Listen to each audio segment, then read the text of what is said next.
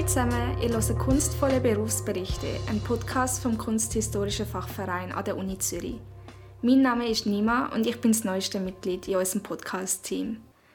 Heute präsentiere ich euch eine spezielle Folge. Es geht um eine Podiumsdiskussion, die im Rahmen der Master Infotag an der Uni Zürich entstanden ist. Im Gespräch sind zwei Gäste. Caroline Moron, Leiterin der Kunstsammlung Kanton Zürich, und Theresa Ranft, Junior Specialist bei Kohler-Auktionen. Die Moderation ist einerseits von der Bärbel Küster übernommen worden, Programmdirektorin an unserem Institut und Professorin für moderne und zeitgenössische Kunst, und andererseits von mir. So, ich darf Sie alle ganz herzlich begrüßen zu unserem Master Info Event 2022. Ich darf jetzt schon feststellen, es ist der bestbesuchteste Master Info Event ever. Ähm, ähm, den ersten Teil wird Frau Wermelinger übernehmen, auch konkrete Fragen noch zum ähm, zum Studium und zu den Personen stellen. Und ich werde dann in einem zweiten Teil noch konkretere Fragen auch zur Berufspraxis ähm, übernehmen. Also darf ich Sie bitte ganz herzlich hierher bitten. Ja, dann möchte ich eigentlich gleich weitermachen. Ich möchte Sie eigentlich ganz herzlich auch von meiner Seite begrüßen und ähm, hoffe, Sie können sich vielleicht kurz vorstellen, ähm, Frau Moran, wenn Sie anfangen wollen. Genau, ich bin Caroline Morin. Ich habe auch hier studiert ähm, in Zürich, allerdings bereits 2009 abgeschlossen. Deswegen ist ein Bachelor und Master bei mir vielleicht noch nicht so ganz. Äh, genau, ja. ich, ich mache es einfach mit Grundstudium und, und, und Lizenziat. Ähm, ich bin jetzt äh, Fachstellenleiterin der Kunstsammlung des Kantons Zürich. Vorgängig äh, war ich Geschäftsführerin vom Bündner Kunstverein und noch vorher Kulturbeauftragte der Stadt Chur. Frau Rand, wollen Sie sich auch kurz vorstellen? Ja, äh, mein Name ist Theresa Ranft. Ich äh, habe auch hier studiert an der Uni Zürich, ähm, habe allerdings zwar Anfang 2020 mein Studium abgeschlossen und bin dann eigentlich nahtlos ähm, übergegangen, zuerst in ein Praktikum bei der Commerzbank, bei der Kunstsammlung.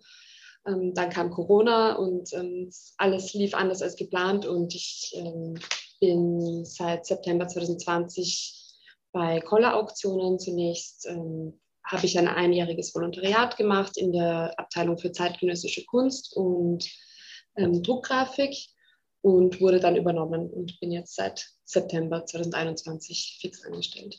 Sehr schön. Ähm, ja, dann denke ich, fange ich eigentlich gerade mit einer, vielleicht könnte man sagen, Gretchenfrage an, die Sie sicher auch schon gehört haben. Ähm, Frau Rand, weshalb haben Sie die, sich denn für das Kunstgeschichtsstudium entschieden? Also ich muss ehrlich sagen, es war nicht meine erste Wahl. Ich mhm. habe, ähm, wie vielleicht so viele andere Studierende auch mal ähm, nach zwei Semestern bemerkt, ähm, bei meinem damaligen Hauptfach Publizistik und Kommunikationswissenschaft, dass das eigentlich nicht wirklich in die Richtung geht, die ich mir vorstelle, weil ich gern kreativer arbeiten wollte und selbst forschen wollte. Und, und ich bin sehr in einem kulturell geprägten, in einer kulturell geprägten Familie aufgewachsen, viel ins Museum gegangen, viel Theater, Kunst, ähm, Opernbesuche und von daher war das dann eigentlich naheliegend. Und ich dachte, ich probiere es mal aus und es hat irgendwie dann gepasst. Ja. Sehr schön. Ja, Frau Moron, war das bei Ihnen ähnlich? Äh, nein, ein bisschen anders war meine erste Wahl. Ich, ich habe sogar die Matura nachgeholt. Ähm, wegen, damit ich Kunstgeschichte studieren kann. Also ich, ich habe nicht den geraden Weg. Ich hatte, bevor ich die Maturitätsschule für Erwachsene gemacht habe, auch gleich hier unten, ähm, habe ich die Diplom-Mittelschule abgeschlossen in Riesbach. Und da hatten wir das Fach Kunstgeschichte und das hatte mich total fasziniert. Und dann dachte ich so, und jetzt, ähm, ursprünglich habe ich die Schule gemacht, um, ähm, um, um Sozialarbeiterin zu werden. Mhm. Und dann war das Fach Kunstgeschichte und das hat mich so fasziniert, dass ich dann gedacht habe, so, jetzt mache ich die Matura und studiere Kunstgeschichte. Haben Sie dann erst äh, nach dem Lizenziat eigentlich äh, Ihre ersten Berufserfahrungen in diesem genau. Bereich gemacht? Ja, ja, genau. Wo haben Sie denn angefangen? Ich habe beim, damals hieß es Plugin, ich weiß mhm. nicht, ob Sie das noch kennen, das ist ein, ein, eine Galerie in Basel. Ähm, das ging dann über ins Haus der elektronischen Künste. Das war einfach so eine kleine Galerie für Medienkunst. Und da habe ich einfach als kuratorische Assistenz auch ein Praktikum gemacht. Ja. Und nach diesem halben Jahr ähm, habe ich ein weiteres Praktikum gemacht bei Mikrokulturprozent. ja. ähm, im Bereich Pop und neue Medien und war so dann eigentlich so in die Kulturförderung reingekommen. Sehr schön.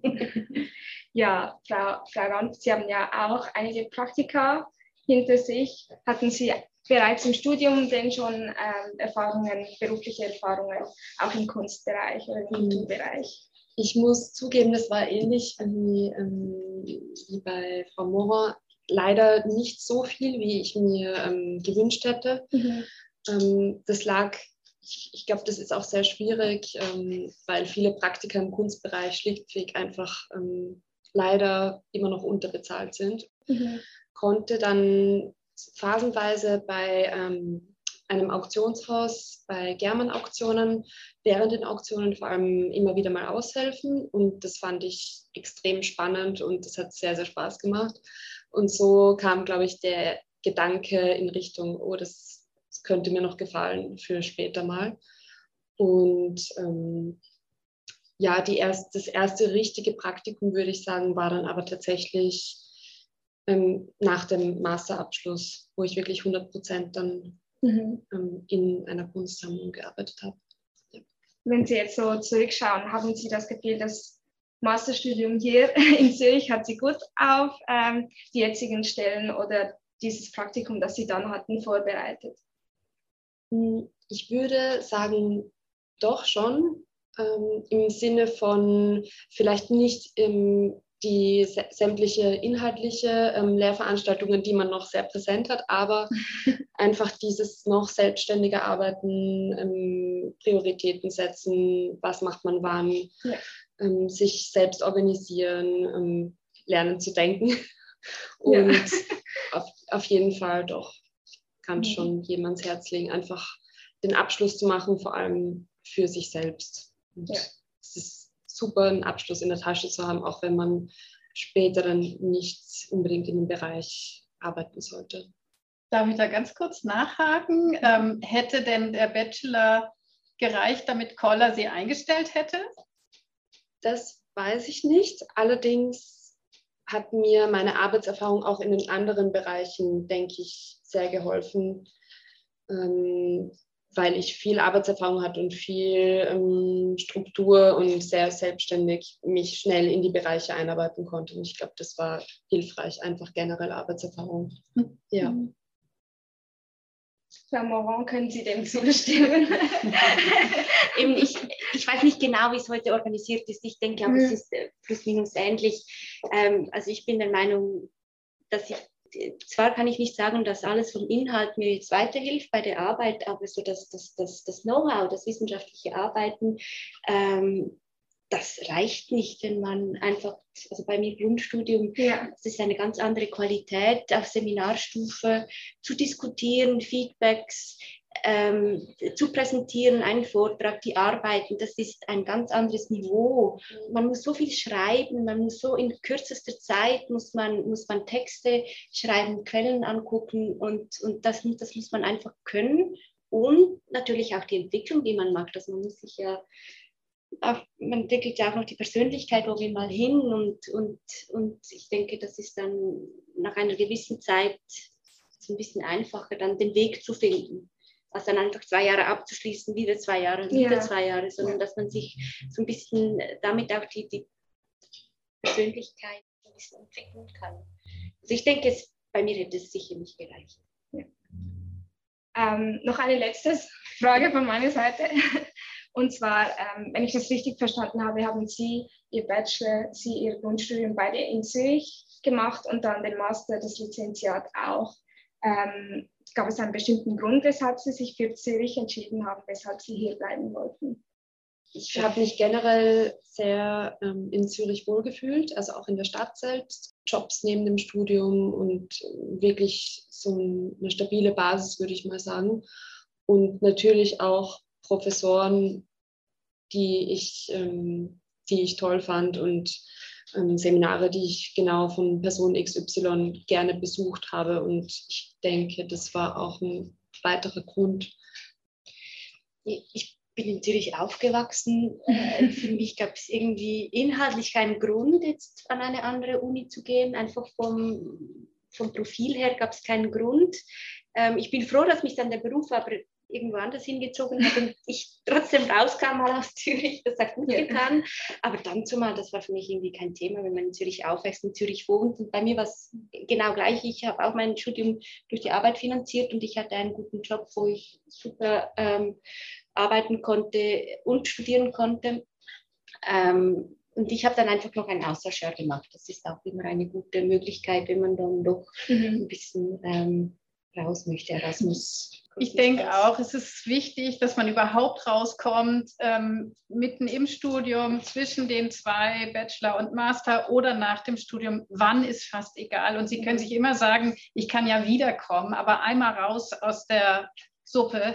Das ist gut. Also das, das ist wirklich auch was, was einen bereichert. Und ich denke mal, das ist egal, wann es ist, aber man merkt plötzlich, aha, es gibt auch noch anderes, die manche Dinge ticken anders. Man kann es relativieren und erweitert einfach seinen Horizont. Ja. Ähm, vielleicht darf ich übernehmen. Ich würde jetzt gerne tatsächlich zur ganz konkreten beruflichen Praxis fragen. Ähm, einfach nur, dass Sie kurz erzählen, was Sie machen. Vielleicht, Frau Moran, wenn Sie anfangen mögen, wie sieht Ihr, ähm, Ihre Praxis aus? Was sind die Bereiche, in denen Sie tätig sind?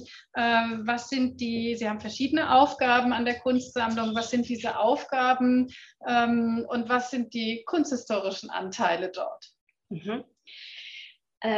Also die, Kunst, die Fachstelle Kunstsammlung des Kantons äh, kann man nie in so zwei Aufgabenbereichen unterteilen. Das ist einerseits das Sammlungsmanagement ähm, und andererseits die Kunst am Bauprojekte. Und Sammlungsmanagement ähm, bedeutet, dass ähm, sobald wir ein Werk, aus welcher Quelle auch immer, wir erhalten ein Werk, dann wird es registriert, es wird je nachdem gerahmt, ähm, es kommt dann eben in unsere Sammlung und dann kommt ein bisschen die Platzierung. Ich versuche es jetzt ein bisschen plastisch äh, zu erklären.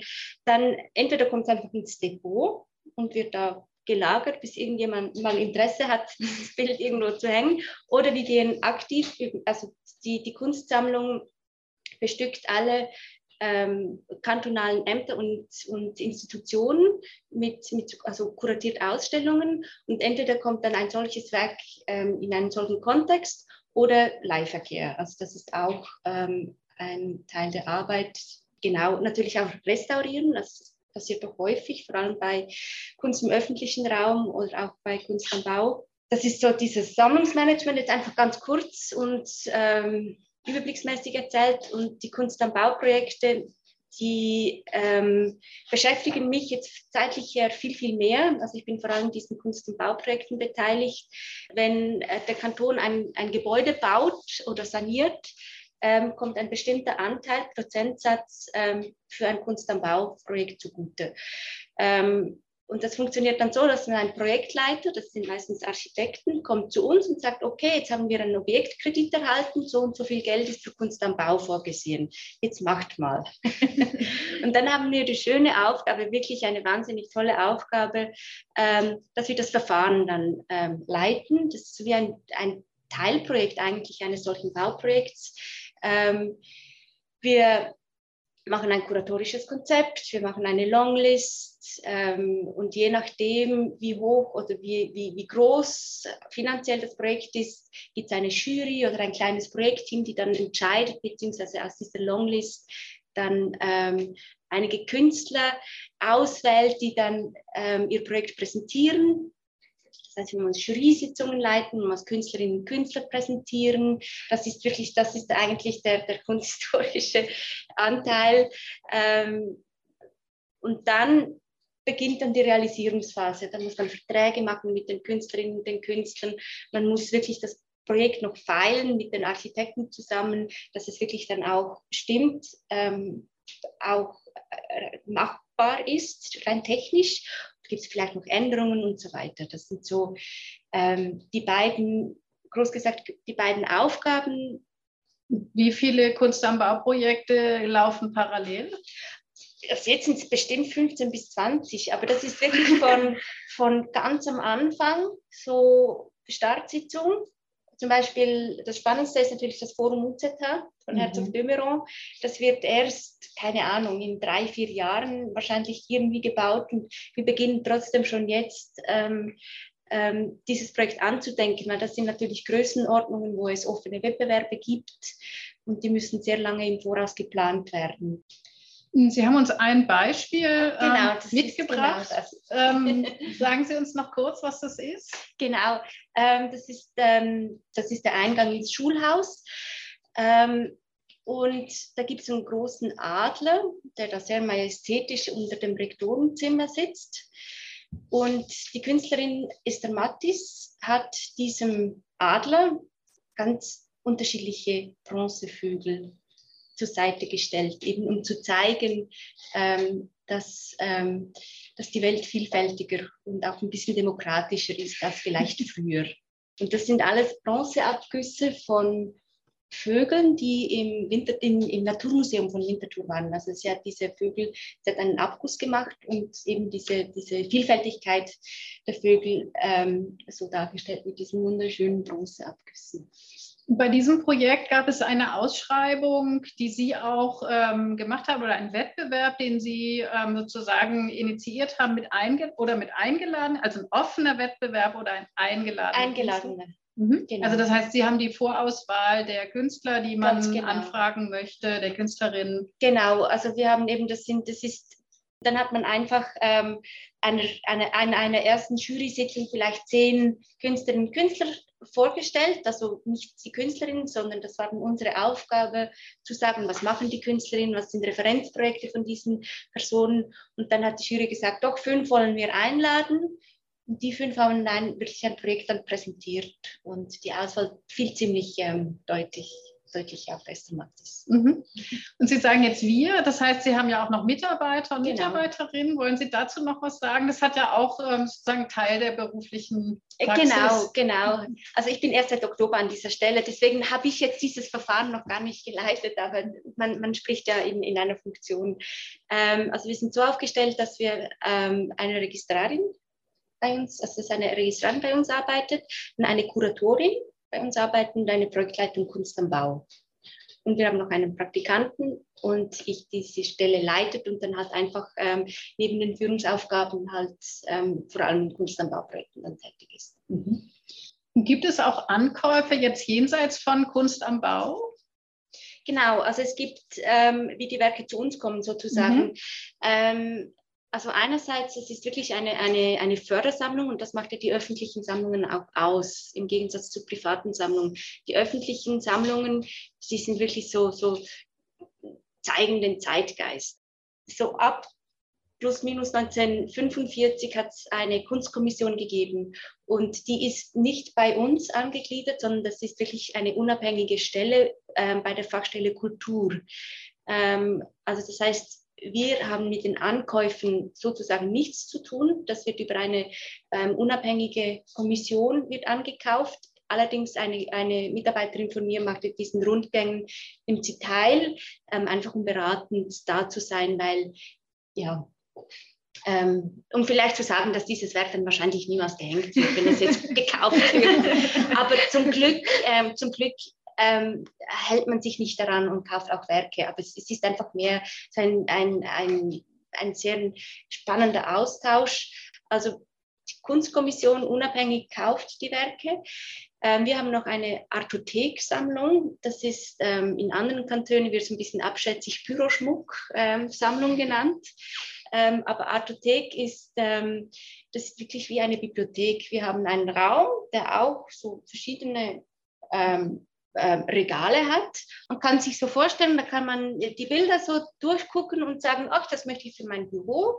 Und dann kann man wirklich ähm, all you can carry, kann, man, kann man mitnehmen und muss sie dann auch selber hängen oder der Hauslief oder so. Deswegen ist eigentlich der größte Anteil sind, sind Druckgrafiken ähm, in unserer Sammlung, weil halt das ähm, am günstigsten ist ähm, für, für so ähm, Büros und auch wunderschön ist und ähm, auch, wir auch mehrere haben können. Deswegen, ähm, genau. Mhm. Die Frage habe ich total vergessen. Nein, es ging ja genau, es ging darum, was sozusagen Anteile älterer Kunst genau, und Anteile genau. zeitgenössischer genau. Kunst sind und ähm, wie man damit umgeht. Aber das, Sie haben das wunderbar beantwortet ähm, äh, in dieser Schlaufe. Aber das wäre vielleicht das Stichwort, mit dem ich jetzt nochmal auch Sie fragen ähm, kann, äh, Frau Ranft. Ähm, wie sind bei Ihnen die Anteile des Umgangs mit älterer und äh, zeitgenössischer Kunst? Also bei uns ähm, vor einer Auktion, wenn Kunden Werke einliefern, äh, wir überprüfen wirklich jedes Werk, egal ob das ein Werk von 1000 Franken ist oder 100.000 Franken ähm, auf ähm, dessen Echtheit. Und natürlich ist da auch die, ähm, die Kommunikation zu Künstlern e-, enorm wichtig. Zu Stiftungen oder im besten Fall, wenn die Künstler noch am Leben sind, kann man den Kontakt ähm, herausfinden und den Künstler direkt anfragen und ähm, Fotos schicken oder die Künstlerin anfragen und bekommt dann ähm, im besten Fall direkt eine Antwort, eine positive hoffentlich immer. und ähm, ja, gut, bei Picasso zum Beispiel, bei ähm, Picasso Druckgrafiken gibt es auch immer wieder Fälschungen. Um, und da zeigen wir, haben wir externe Experten, denen wir nochmal alle Grafiken vor der Auktion zeigen. Ähm, die gucken zwei Sekunden drauf und sehen anhand der Linie unterhalb der Signatur oft schon, ob es sich um eine Fälschung handelt oder nicht. Und ähm, ja, auch für uns immer wieder eine Bereicherung, weil man da auch sehr viel dazulernt, worauf man achten muss. Und man kriegt mit der Zeit auch ein Gespür aber ähm, auf jeden Fall finde ich persönlich jetzt bei, ähm, bei den Abklärungen von Kunstwerken macht das schon einen gewaltigen Unterschied, ob man ähm, direkt mit dem Künstler kommunizieren kann oder nicht. Und viele, viele Künstler, vor allem der Pop Art, ähm, sind praktisch ähm, unmöglich abzuklären, weil die Stiftungen keine, keine Aussagen mehr treffen möchten. Ja. Weil es zu heikel ist. Genau, genau weil die zum Teil mit fünf Leuten an einem Bild gearbeitet haben. Ja. Mhm. Und ähm, also Sie haben jetzt gesagt, die Überprüfung der Echtheit ist ein wichtiges Betätigungsfeld. Ähm, was machen Sie sonst noch in Ihrem beruflichen, in Ihrer beruflichen Praxis?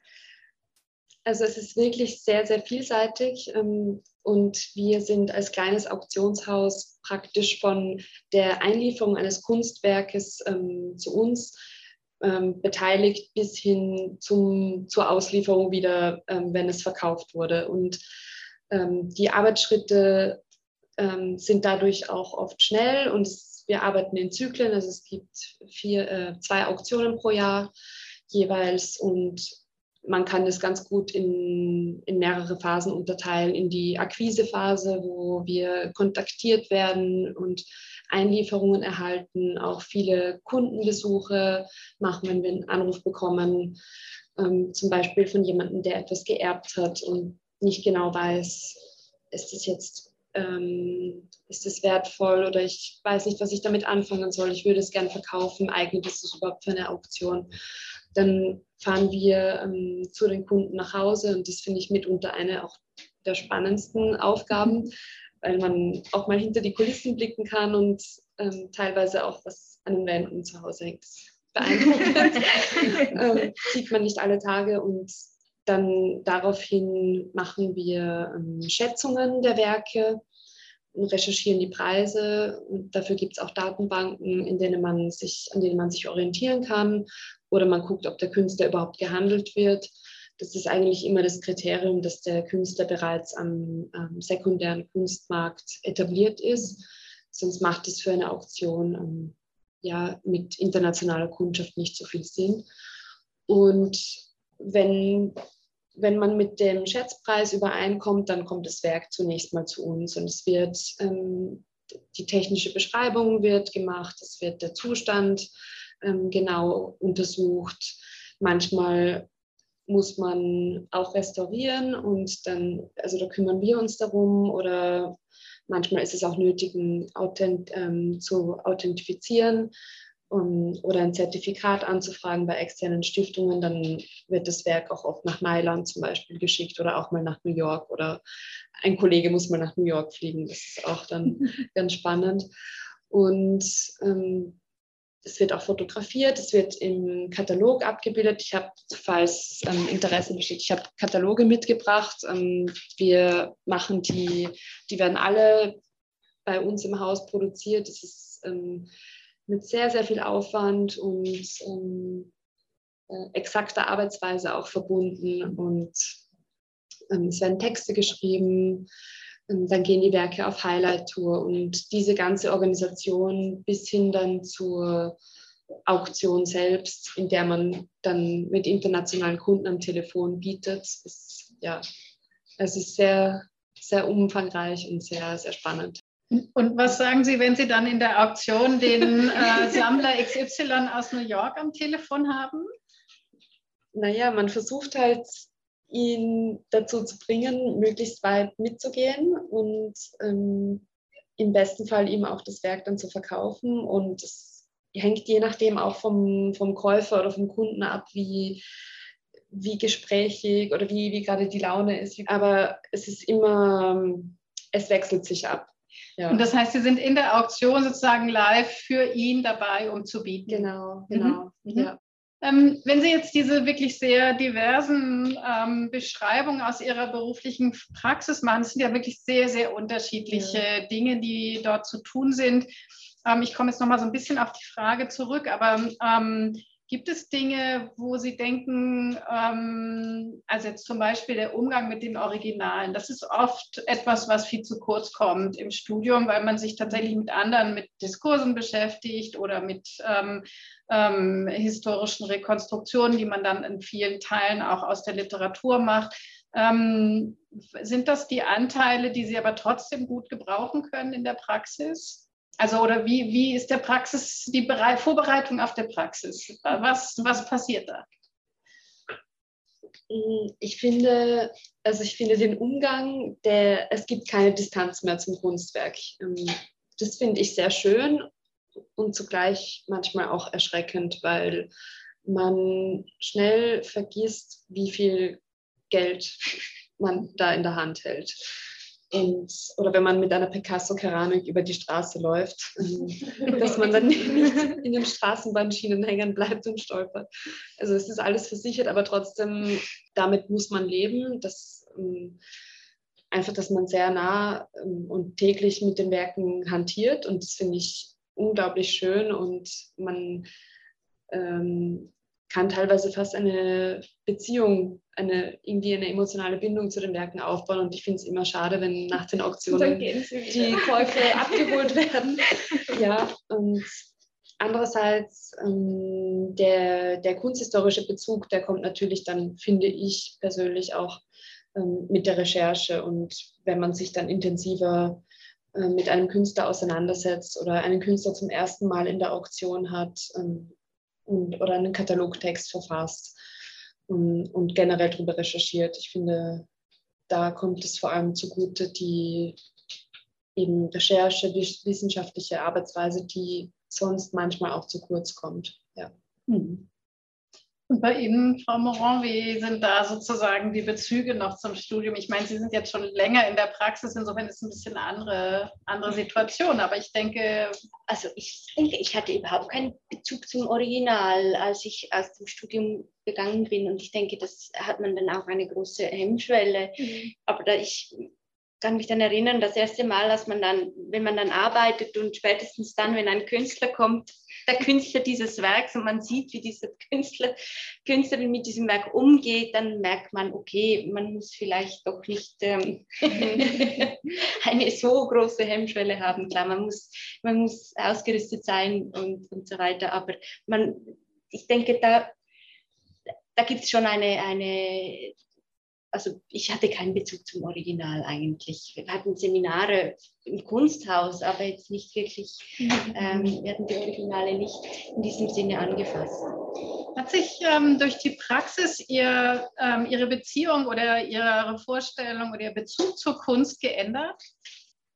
Ähm, also bei mir ist vor allem die Arbeit mit den, mit den Künstlerinnen und Künstler, die leben, ja. Also das ist absolut, ähm, weil das ist einfach nochmal etwas ganz anderes, wenn man mit den Künstlerinnen spricht. Ähm, da gibt es einfach einen ganz anderen Bezug zum Werk, zur Kunst. Ähm, und wenn man aber ein, ein Werk hat, das 19. Jahrhunderts im Depot, dann weiß ich jetzt nicht, ob es ganz anders ist als früher, aber sicher ähm, die zeitgenössische Kunst. Und, und bei Ihnen der Bezug sozusagen oder der, der, die Vorstellung davon, was Kunst ist äh, oder was es für Sie auch bedeutet, hat sich geändert durch die Praxis? Ja, würde ich auf jeden Fall auch sagen. Und ich finde vor allem ähm, bei der Druckgrafik, weil ich im Studium also ich hatte auch im Studium nicht viel ähm, Lehrveranstaltungen über zeitgenössische Kunst, sondern mich eher auf Anfang des 20. Jahrhunderts fokussiert und von Druckgrafik hatte ich aber keine Ahnung. Und das hat sich vor allem durch die Praxis enorm schnell ähm, gefestigt. Das ist natürlich sehr ermutigend, was Sie sagen. Man muss nicht alles aus dem Studium mitbringen, sondern es geht auch darum, einfach etwas zu mhm. tun und ähm, mhm. auch Learning on the Job. Ähm, es gibt sozusagen das Handwerkszeug, mit dem Sie hier im besten Fall rauskommen, mit dem Sie sich dann viele Dinge auch erarbeiten können und vieles eben auch aus der Praxis. Ich glaube, das ist ein sehr wichtiger Punkt, den wir heute Abend hier aussenden können. Ähm, aber ich, wir haben auch noch, äh, Frau Wermelinger, Sie wollten auch noch anschließen. Ja, wir haben eigentlich eine klassische Frage, die wir in unserem Podcast immer sehr gerne stellen. Ähm, äh, ja, wenn, wenn Sie jetzt zurückdenken oder von Ihrem Ort aus, wo Sie jetzt sind, beruflich und auch sonst, können Sie äh, den jungen Kunsthistorikerinnen und Kunsthistorikern etwas mit auf den Weg geben, wenn sie jetzt so zurückdenken, als Tipp oder so? Ähm, also eine haben wir schon abgegeben, das ist mal rauszukommen. Das ist sicher ein, ein, ein guter Tipp, dass man sich nicht ähm, auf irgendwie auf ein Hotspot festsetzt, wie vielleicht man denkt, dass es Zürich sei, sondern dass man halt auch ähm, so ein bisschen weiter hinaus guckt und auch vielleicht mal irgendwo mal startet, ähm, das vielleicht so ein als Peripherie bezeichnet wird, aber ich finde das da extrem spannend. Ähm, da hat man sehr, sehr, sehr viele Einflussmöglichkeiten, ähm, viel mehr als einer größeren Stadt. Dann Geduld, ähm, das ist bestimmt etwas. Ähm, Geduld haben und nicht immer meinen, dass jetzt gleich etwas kommen muss, das gleich das Perfekte ist, ähm, dass, man, dass man nicht den einfachen Weg geht und denkt, ach, dann mache ich nochmal ein Praktikum, sondern dass man wirklich sagt, jetzt wende ich mich beim, beim Radfahren, jetzt ähm, mache ich halt irgendwie einen anderen Job oder irgendwas. Ähm, einfach Geduld haben und neugierig sein, offen sein, das, was Sie jetzt eigentlich machen, an Veranstaltungen gehen, an Vernissagen gehen, auch mal ins Theater zu gehen und einfach die Augen offen zu halten, weil irgendwann macht es dann, da möchte ich hin. Und ich denke, das Schwierige ist ja immer, dass man, man hat so viel eigentlich, das man machen könnte und man weiß ja gar nicht, wo, wo beginnt man dann überhaupt? Ich habe mich, ich, wenn ich mich zurückerinnere, ich habe mich an Stellen beworben, wirklich von ZHDK, ähm, Lehrstühle bis ähm, Museum, ähm, dazwischen auch Auktionshäuser. Das ist eine riesen Bandbreite und da muss man auch Geduld haben, dass man halt dann den Weg dann schon finden kann, auch wenn es vielleicht der erste Job nicht so toll ist. Man kann einen weiteren suchen. Das meine ich mit Geduld, Offenheit und, und ähm, Neugierde. Ja, dem kann ich mich aber auch so fast ähnlich anschließen und rausgehen, ähm, an Galerien, äh, zu Galerien gehen, Ausstellungen besuchen, mit Leuten reden, vielleicht ähm, sich ein Netzwerk aufbauen, ähm, in Kontakt bleiben und vielleicht, ähm, dass man sich auch im Hinterkopf behält, es kommt das Richtige und eben es muss nicht, ähm, nicht der Gedanke sein, okay, ich will ins Auktionshaus und wenn es jetzt nicht sofort hinhaut, dann schmeißt man alles hin, sondern vielleicht muss man dafür eben auch leider mal ähm, nicht so gut bezahltes Praktikum vorher in Kauf nehmen und, und dann eröffnen sich andere Türen. Ähm, und eben Durchhaltevermögen. Und ich denke, es hat einen Grund, dass wir Kunstgeschichte studieren oder studiert haben und man ist sich auch denke ich mal, dessen bewusst, dass es vielleicht nicht die einfachste Branche ist, um Fuß zu fassen, aber nicht, die, nicht die Hoffnung aufgeben. Am Ende kommt es auch darauf ja, an, dass man aktiv ja, bleibt absolut. und nicht sich zurücklehnt und denkt, okay, das war's jetzt, mhm. sondern es gibt so viele Möglichkeiten. Mhm. Das ist ja genau die positive Botschaft auch, dass man ähm, aus diesen Möglichkeiten eben Verschiedenes auch versuchen kann. Äh, und am Ende ist es wirklich, man muss einfach etwas machen, damit etwas daraus entsteht. Also es ist wirklich nicht so, dass es einem zufällt. Es ist nichts, mhm. äh, wo man am Ende des Studiums genau den Beruf hat und dann ähm, geht man in die eine Praxis, anders als bei Ärzten zum Beispiel, sondern es ist weiterhin sehr viel gestaltbar und ähm, ähm, sie müssen weiter aktiv bleiben und sich äh, Dinge, die sie interessieren, auch aneignen, auch mal einen Brief schreiben. Ich würde gerne ein Praktikum machen. Frage an Sie, kann man im Koller Auktionshaus ein Praktikum machen? Kann man bei Ihnen ein Praktikum machen? Ja, kann man. Also, das sind schon mal zwei Möglichkeiten. Initiativ bewerben, einfach, einfach machen. Voilà. Bei uns gibt es im, im, im Mai, bei uns gibt es jedes Jahr ein Praktikum, das immer von Sommer zu Sommer geht, da kann man sich auch immer drauf mhm. bewerben. Und darf ich noch mal auch noch ein, soll jetzt nicht als Aufruf, also ich meine nicht als Aufruf, aber wir haben wirklich ähm, das Depot und falls ihr irgendeine Arbeit macht, eine irgendeine kunsthistorische Arbeit und ihr habt ein Werk der Kunstsammlung, dann einfach anrufen, kommen. Wir können euch den Schlüssel geben, ihr geht ins Depot und arbeitet mit dem Werk. Also wir wünschen wirklich, ähm, dass die Sammlung der Forschung zugänglich gemacht mhm. wird, dass man wirklich mit dem Original arbeitet. Also das könnt ihr wirklich machen. Ihr könnt ähm, uns anrufen und sagen, wir möchten mit diesem Original arbeiten und dann könnt ihr kommen und da kann man, kann man einen Laptop mitnehmen und kann die Arbeit auch im Depot schreiben. Also das ist wirklich, ähm, wir wünschen uns, dass ähm, die Sammlung für die Forschung viel, viel, viel mehr genutzt wird. Sehr gerne. Dann danke ich allen ganz, ganz herzlich. Ähm, vielen Dank, dass Sie da waren. Vielen Dank für Ihr Interesse. Schönen Abend. Danke. Dankeschön. Danke für